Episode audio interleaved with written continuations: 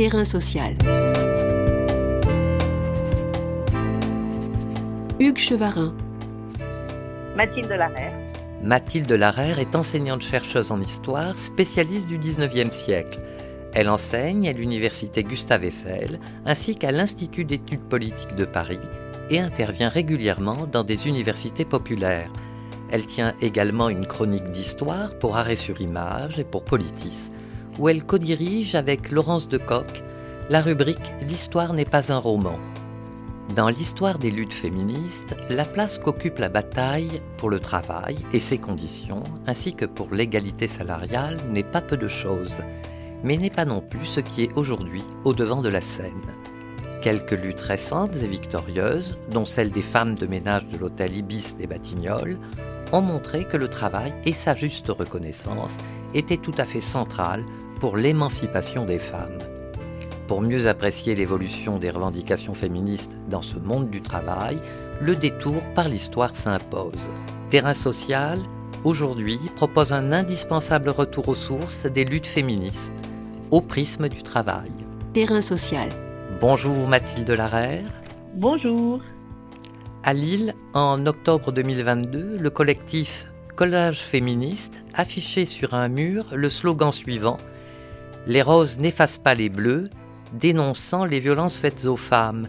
Cette référence aux roses a-t-elle une résonance particulière dans les luttes féministes? Alors, la question des roses en général, c'est un peu délicat parce qu'en fait, justement, euh, les roses euh, sont plutôt dénoncées par les féministes. Vous citez ce collage, il y a aussi un autre slogan qu'on retrouve souvent, c'est on ne veut pas des roses, on veut des droits. Donc les roses qui sont plutôt euh, jolies fleurs, rattachées à l'éternel féminin, mais se fanant, ce qui permet de rappeler que la femme est périssable, euh, sont pas trop dans l'imaginaire féministe. Mais il est arrivé que les féministes reprennent la question des roses, et c'est le cas d'un mouvement euh, qui a lieu aux États-Unis, qui s'appelle le mouvement Bread and Roses, hein, du, pain et des roses, et qui est un mouvement euh, d'ouvrières du textile hein, que l'on avait euh, spolié euh, d'une part de leur salaire, c'est-à-dire qu'il y avait une loi qui limitait le temps de travail pour les femmes, hein, qui leur leur supprimer deux heures de travail euh, journalière.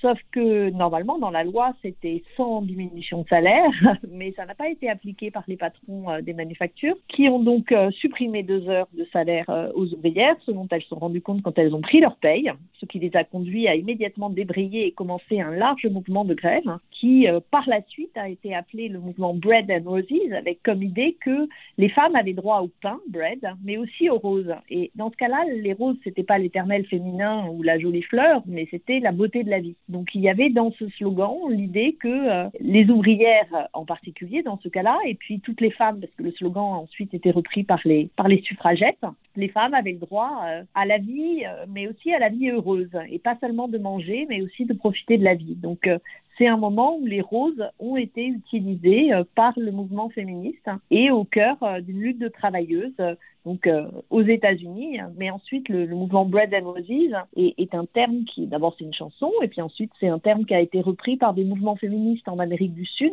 Pane Rosas, et euh, qui est maintenant le nom d'une association féministe euh, liée plutôt au NPA et à Révolution Permanente et qui s'appelle Du pain et des roses. Est-ce qu'on peut dire que l'emploi de slogans plus anciens et de termes qui réifiaient la femme, qui la chosifiaient, est-ce que c'est un marqueur des luttes féministes au 19e comme au 20e, c'est-à-dire se saisir de ce quoi on était, on va dire, réduite à pour en faire un élément de combat alors c'est une caractéristique du mouvement euh, féministe et qui d'ailleurs euh, donne le nom euh, même de féminisme, hein, parce que au départ le féminisme est un terme employé alors au tout début dans la médecine pour qualifier les. En fait quand les gens avaient des formes de tuberculose, quand les hommes avaient certaines formes de tuberculose, je ne suis pas médecin donc je ne me souviens plus exactement de quelle forme, mais en tout cas il y avait des effets hormonaux et qui disaient que les hommes atteints de certaines tuberculoses avaient des conséquences hormonales hein, qui tendaient à euh, limiter leur, virilité, c'est-à-dire qu'ils se mettaient à perdre leur poil, à être moins poilus, euh, à avoir euh, des changements qui les féminisaient. Et tous ces changements hormonaux s'appelaient féminisme. Puis ça avait été repris par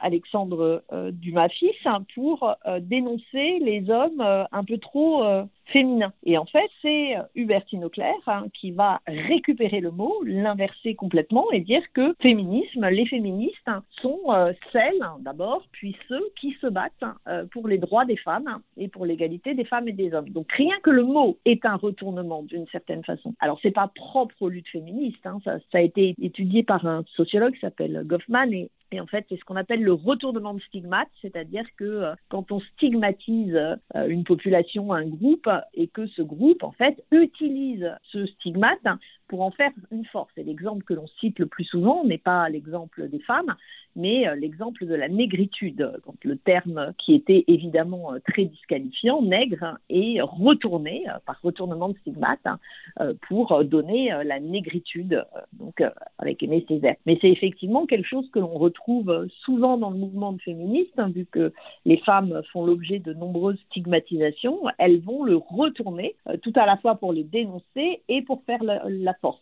Une des toutes premières, hein, c'est Olympe de Gouges dans sa déclaration des droits de la femme et de la citoyenne, qui commence sa déclaration en disant euh, euh, les femmes supérieures en beauté et en courage, hein, et elle évoque ensuite les souffrances de l'accouchement. En fait, elle utilise la grossesse, l'accouchement, qui était traditionnellement utilisées contre les femmes pour les présenter comme faibles, mais aussi pour justifier de leur exclusion euh, de la scène publique, puisqu'elles devaient être mères avant tout, eh bien, elle le retourne, elle en fait une forme de courage et même une supériorité par rapport à l'homme. Donc le sexe faible euh, qui était construit pour dénoncer les femmes est retourné par Olympe de Gouges en sexe fort. Et ça, c'est vrai que euh, les femmes, mais de toute façon, tous les groupes stigmatisés et dominés ont très souvent joué de ce retournement de stigmate. Alors, vous me donnez l'occasion, en citant Olympe de Gouges, d'aller un tout petit peu plus loin dans le temps. Ma question est, afin d'apprécier le chemin semé d'embûches des luttes féministes, il nous faut, je crois, revenir sur ce que vous nommez une vraie saloperie, à savoir le Code civil de 1804 et le sort qu'il réserve aux femmes mariées. Que s'est-il donc passé cent années plus tard que vous signalez dans votre ouvrage Guns and Roses, les objets des luttes féministes. Eh bien oui, donc ce code civil est effectivement, euh, j'ai adopté un, terme euh, assez fort, saloperie, mais, mais je crois qu'il est difficile de dire autrement puisqu'il réduit la femme mariée à un statut euh, de mineur hein, avec une incapacité civile totale, c'est-à-dire pas plus de droits qu'un enfant de 12 ans. Et les femmes, pendant tout le 19e siècle, des femmes, pendant tout le 19e siècle, n'ont eu de cesse de dénoncer le Code civil, qui par ailleurs a aussi des conséquences pour les femmes non mariées, le Code pénal aussi, soit dit en passant. Et un siècle après, lors de l'anniversaire du Code civil, des féministes décident de marquer à leur façon le Code civil en organisant le même jour que la République organise, un peu gênée aux entournures, il faut le reconnaître, car la République est un peu gênée de, commémorer un, code finalement napoléonien, mais qu'elle commémore euh, quand même, eh bien, elles organisent un contre-centenaire avec euh, plusieurs actions différentes, une espèce de grande conférence féministe dans laquelle des féministes se succèdent à la tribune pour euh, expliquer tout le, caractère sexiste qui est au cœur du code, civil et ont démonté un à un les articles problématiques. D'autres qui vont se rendre au véritable euh, centenaire organisé à, la Sorbonne et y troubler la solennité euh, en lançant des ballons euh, violets de la couleur du féminisme et, qui portent le slogan à le code, puis en se retrouvant devant l'université pour essayer de découper un code civil avec un ciseau.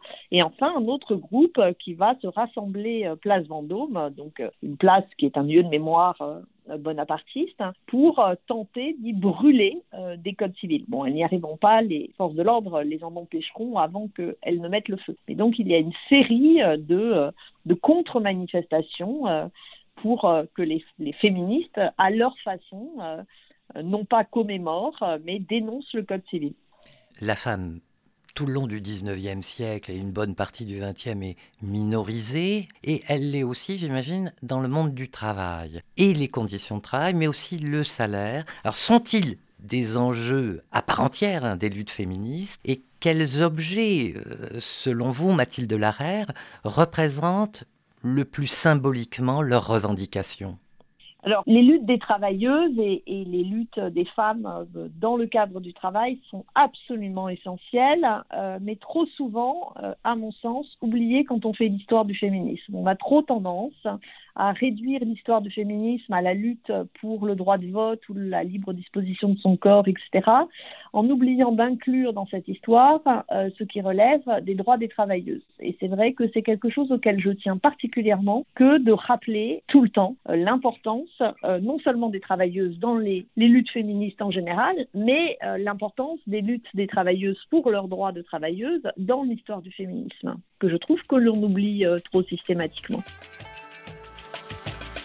spécialement dédicacé aux routières, aux cablières, infirmières, jardinières, pâtissières, tapissières, biscoutières, joaillières, téléphonistes et machinistes, aux fleuristes, aux choristes, aux urbanistes, aux ébénistes, aux pépiniéristes, aux satiristes, aux coloristes, aux courriéristes, aux chimistes, aux hygiénistes, Et ces luttes, c'est effectivement d'abord le droit pour euh, un salaire égal, hein, euh, qui est en fait assez très ancien, hein, cette revendication. Euh, on croit souvent que le slogan à travail égal, salaire égal date d'une grève des, ouvrières belges dans les années 1960. En fait, il est présent comme slogan sous cette forme-là dès la commune. Euh, la revendication est présente euh, en 1848 et, et très clairement exprimée euh, dans un journal qui est d'ailleurs un des tout premiers journaux entièrement rédigé, composé, dirigé par des femmes, qui est La Voix des femmes en 1848. Et, déjà, les femmes de 1848 réclamaient l'égalité des salaires, ou en tout cas des salaires beaucoup plus dignes pourquoi aussi les travailleuses se sont beaucoup battues, c'est le droit au travail. C'est-à-dire que euh, même si euh, il y a les femmes ont toujours travaillé et euh, les patrons ont toujours eu besoin d'avoir des ouvrières, soit parce que des métiers étaient genrés et que les hommes ne voulaient pas les faire, soit parce que comme justement elles étaient moins bien payées, c'était une main-d'œuvre tout à fait profitable pour les patrons. Donc les patrons voulaient des ouvrières, mais les ouvriers ne voulaient pas forcément que les ouvrières travaillent. Hein. Il y a plusieurs euh, situations euh, et même des motions hein, de congrès ouvriers. La CGT, à plusieurs reprises, dans ses congrès, a fait voter la motion euh, que je cite vraiment in extenso hein, la place des femmes est au foyer. Il y a un refus de reconnaître le droit au travail des femmes, plus précisément le droit au travail salarié. C'est-à-dire qu'en fait, ils étaient plutôt favorables au travail à domicile et pas au travail en usine. Eh bien, les femmes se sont battues pour euh, obtenir euh, ce droit euh, de travailler hors du domicile, que par ailleurs, et cela revient à la, question que vous aviez avant, hein, le Code civil interdisait aux, femmes mariées de travailler sans l'autorisation de leur mari. Pour avoir le droit de travailler, il fallait qu'elles aient l'autorisation de leur mari, et ça n'a été levé qu'au début du XXe siècle, hein, cette autorisation maritale pour pouvoir travailler. Donc les luttes des travailleuses sont pour leur droit au travail, pour les salaires égaux, pour des conditions de travail euh, adaptées d'ailleurs. Ça, ça a été ce qu'elles ont obtenu le plus facilement, euh, mais, à la seule particularité des femmes par rapport aux hommes, à savoir le fait qu'elles sont enceintes et qu'il faut euh, à un moment adapter les conditions de travail lorsque la femme est enceinte ou jeune accouchée. elles sont absolument essentielles. Après, les, femmes peuvent se diviser sur ces questions-là. Hein.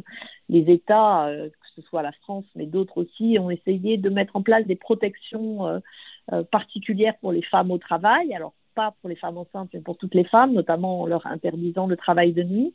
Et là, les, féministes, les travailleurs féministes sont divisés sur ces questions-là, certaines trouvant que c'était positif hein, euh, d'empêcher le travail de nuit pour des femmes, euh, d'autres considérant qu'en fait, cela avait pour conséquence de priver les femmes de l'accès à des horaires de travail de nuit qui étaient plus payés, et que donc ça participait de baisser les salaires des femmes. Donc il y a eu aussi des divisions des féministes sur certains combats euh, dans le, dans le cadre du travail.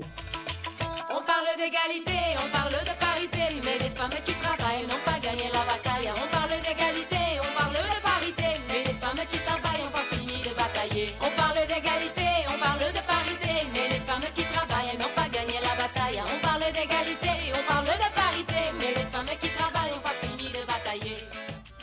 faut euh, avancer sur la question donc de l'égalité salariale et aujourd'hui c'est quand même une des grosses revendications euh, des, femmes. Quels progrès ont été réalisés? Mais le chemin reste long et dans les luttes que vous avez pu étudier, euh, est-ce que c'était toutes ensemble ou parfois elles, arrivaient à, à, choisir, on va dire, quelle était la priorité? Là aujourd'hui, visiblement, la priorité, c'est l'égalité salariale à d'autres moments, ce n'a pas été ça. au début, la priorité, c'était vraiment le droit au travail, hein, parce, que, parce que ça, on a tendance à l'oublier, mais, euh, mais de fait, elles ont dû se battre hein, pour avoir le droit au travail, et on le voit en 1848, hein, quand le droit au travail est proclamé par Louis Blanc euh, le 25 février 1848, et qu'ensuite sont mis en place euh, les ateliers nationaux, alors pas par Louis Blanc, mais par un libéral, c'est bien pour ça qu'ils sont extrêmement décevants, mais les femmes n'étaient pas concernées, et donc ce sont des femmes, et en particulier l'une d'elles, Gay, qui s'est battue pour qu'on n'oublie pas euh, que les femmes étaient aussi concernées par le droit au travail. Et elle a donc arraché euh, la, euh, la, constitution euh, d'ateliers nationaux euh, pour hein, euh, les ouvrières. Hein. Donc cette question du droit au travail, elle est, très importante hein, pour, pour les travailleuses. Il faut savoir aussi que la question des violences sexuelles au travail n'est pas uniquement contemporaine. Il y a une grande grève des porcelainières de Limoges qui, en 1905, contre un contre-maître harceleur et qui montre que cette question des violences sexuelles au travail, même si on ne les appelait pas avec ce terme-là qui est, euh, plus récent, euh, était présente. Il y avait aussi euh, la question de, la, forme du salaire, c'est-à-dire que assez vite, on a concédé aux hommes le travail, enfin le salaire au temps, donc ils étaient payés à la journée ou à la semaine de travail, alors qu'on conservait pour les femmes le salaire à la pièce. Et euh, ça pour conséquence, en fait, quand les femmes sont payées, alors les hommes aussi, hein, mais en l'occurrence, c'était plutôt les femmes, euh, quand les gens sont payés euh, à la pièce, c'est que ça augmente les cadences. Parce que le seul moyen d'augmenter le salaire est de travailler plus et de produire plus dans la journée. Et donc, ça donne des cadences infernales. Ce que l'on voit très bien, par exemple, pour les sardinières, une très grande grève des sardinières, hein, qui étaient payées aux mille sardines, hein, comme s'il n'était possible par ailleurs de compter les sardines, mais peu importe, et qui ont arraché euh, la, même année, en 1905, euh, de passer un salaire à l'heure parce que euh, justement, ça permettait de lever un peu le pied sur la question des cadences. L'égalité du salaire, c'est aussi l'égalité de la forme du salaire, la disposition de leur salaire, hein, parce qu'il a fallu quand même attendre 1907 pour que les femmes mariées aient le droit de disposer de leur salaire. Avant, leur salaire était versé au mari. Bon, là où les choses sont compliquées, c'est qu'on leur, a donné la libre disposition de leur salaire en 1907, mais vu qu'on ne leur avait pas donné la possibilité d'avoir un compte en banque hein, quand elles étaient mariées, ben oui, elles le touchaient, mais elles n'avaient aucun endroit où le déposer. Alors, et à ça, j'ajouterais, euh, pouvez-vous nous quand même nous dire la date à laquelle une femme a pu détenir un chéquier? Ah ben alors ça c'est tard parce qu'il va falloir attendre 1967 hein, pour qu'elles aient le droit d'avoir euh, un chéquier c'est juste hallucinant, en fait, euh, du temps qu'il a fallu. Elles ont d'abord eu des, caisses d'épargne, hein. il y a eu des comptes d'épargne. Là encore, euh, les législateurs sont quand même extraordinaires parce que euh, on leur a donné le droit au compte d'épargne fin 19e siècle, hein, dans les années.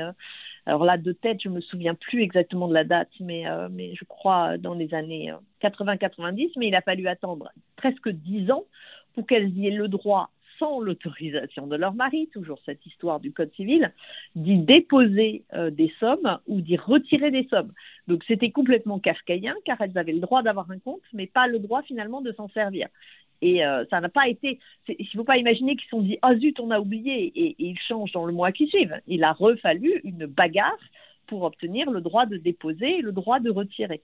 Donc c'était la, la, la, la, caisse d'épargne. Mais ça, ça ne permet pas euh, le, le, les dépenses courantes. Hein, euh, jusqu'en 65, les femmes euh, devait demander euh, à leur époux de récupérer une somme d'argent pour aller faire les courses du ménage. Alors avec vous, on a remonté le temps et j'aimerais, pour terminer, évoquer peut-être euh, deux aspects euh, de lutte récente, euh, celle victorieuse des femmes de chambre de l'hôtel Ibis des Batignolles, mais aussi tout ce qui s'est passé pendant la pandémie quand on a applaudi les soignants et je crois, et vous serez, je, je pense que vous serez d'accord avec moi, surtout des soignantes Qu'est-ce que ça dit euh, des, des, des, luttes actuelles et peut-être aussi sur la question euh, coloniale euh, et la question des, des, femmes racisées dans ces luttes?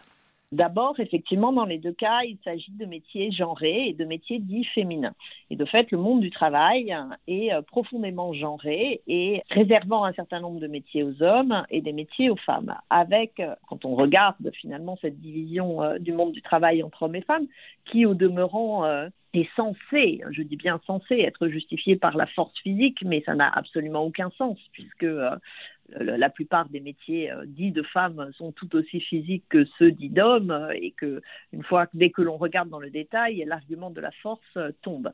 En fait, on se rend compte que les métiers valorisés, qualifiés sont réservés euh, aux hommes. Quant à l'inverse, les métiers euh, dévalorisés et considérés comme déqualifiés, parce que j'insiste aussi sur considérés comme, euh, sont réservés aux femmes. Pourquoi je dis considérés comme? C'est parce que on a tendance à considérer qu'un un certain nombre de tâches serait finalement plus facile pour les femmes hein, parce qu'elles seraient, je mets des guillemets, naturellement euh, habiles euh, en la matière. C'est le cas de tout ce qui relève des métiers, ce qu'on appelle maintenant du care, c'est-à-dire euh, tout ce qui relève finalement des tâches que l'on réserve aux femmes dans la société, donc faire le ménage, s'occuper des malades, s'occuper des enfants, s'occuper des personnes âgées, euh, faire le lit, euh, voilà. Et comme on considère qu'elles seraient naturellement douées pour ça, eh bien, il n'y a pas raison de les payer plus puisque ce n'est pas une qualification, c'est une qualité innée. Les femmes se sont battues hein, pour que l'on reconnaisse que ce qu'elles font, c'est qualifié. Euh, faire un lit, faire des chambres, euh, nettoyer une chambre d'hôtel, euh, pour le cas des, des femmes de ménage d'Ibis, mais aussi les autres mouvements des femmes de ménage, c'est une qualification.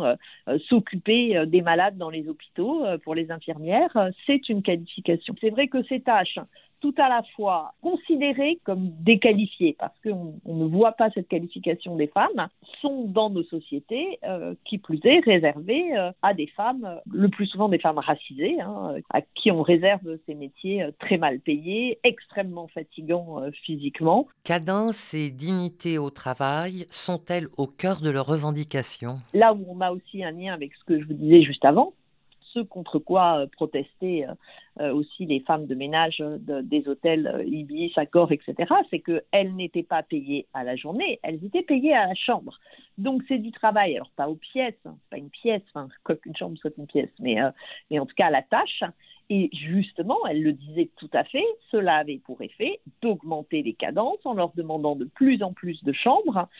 et donc, elles se mettaient à travailler de plus en plus vite, hein, alors qu'elles réclamaient un salaire à l'heure pour baisser les cadences. C'est aussi cette question des cadences hein, qui est au cœur euh, des luttes euh, souvent des infirmières, c'est-à-dire qu'elles se retrouvent avec euh, beaucoup trop de malades et elles n'ont plus le temps de s'en occuper. Et ce qui se joue aussi là, qui est une lutte des travailleurs en général, et pas que des travailleuses, mais c'est la question de la dignité, du sens que l'on met dans son travail, c'est très présent dans les luttes des infirmières, le fait que changer une personne âgée qui est euh, malade, etc., et de le faire en à peine quelques minutes euh, sans avoir le temps de lui parler, sans avoir le temps de lui tenir la main, de discuter, de prendre des nouvelles de sa famille, eh bien, en fait, sans avoir ce moment d'échange qui est important dans le travail, ça donne l'impression à celles et parfois ceux qui le font de perdre complètement le sens de leur travail. Et c'est extrêmement douloureux et, et absolument pas pris en compte par ceux qui imposent ces cadences. Merci Mathilde Larère. Je rappelle que vous êtes enseignante-chercheuse en histoire, spécialiste du 19e siècle. Vous enseignez à l'université Gustave Eiffel ainsi qu'à l'Institut d'études politiques de Paris. Vous publiez aux éditions du Détour Guns and Roses, les objets des luttes féministes. Terrain social. Tous les podcasts du chantier sont à retrouver sur lechantier.radio et sur les plateformes d'écoute.